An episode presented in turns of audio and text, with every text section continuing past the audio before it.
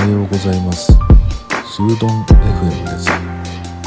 今日のテーマは食べ合わせです。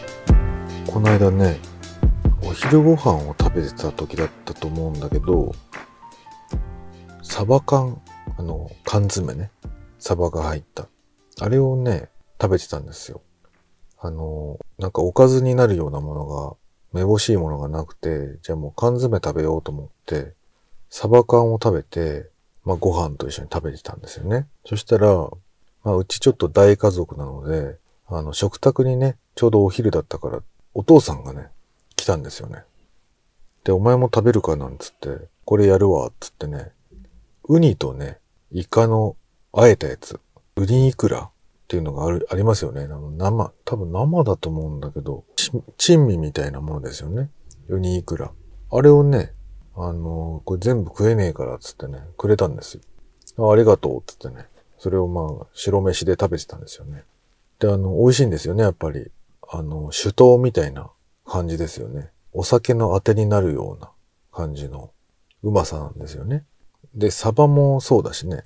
なんか、お酒のつまみみたいな感じでしょで、食べてる本人はね、やっぱり気がつかないんだけど、割とそういう癖のあるものっていうのかな。美味しいものって、やっぱり口の中すっごい匂いになってるんですよね。本人は気づかないんですよ。やっぱり、なんというか、味も濃いしね、美味しいしね、キムチとかもそうだけど、あとニンニクとかもそうだけど、食べてる本人ってそんなに気がつかないですよね。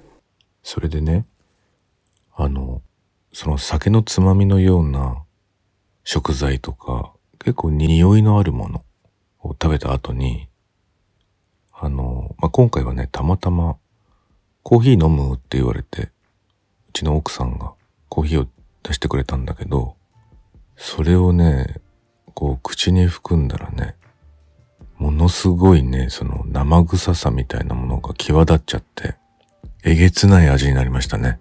あの、コーヒーが全然美味しくなかったのと、いつもは美味しいんですよ。だけど、そのサバ缶とウニイクラを食べたせいで、その魚感みたいなやつがね、魚の海の磯の匂いみたいなものがね、コーヒーでね、もう際立ってしまって、ものすごいね、生臭い感じが引き立っちゃって、やばい味になってしまいましたね。だからこれはすごく食べ合わせの問題なんだなと、コーヒーの酸味にもしかしたら合わないのかもしれないですね。はい。なんか、お寿司屋さんとか、まあコーヒーを出してるとこ、ほぼないと思うんですけど、やっぱりお茶の方がね、合うんですね。緑茶とかの方がね。苦味がその、魚臭さを消すみたいな感じなんでしょうね。はい。まあたまたまだったんですけれども、食べ合わせってあるんだなと思ってものすごいまずくなるので、まあ、興味のある人はやってみてください。今日は食べ合わせのお話でした。それではまた。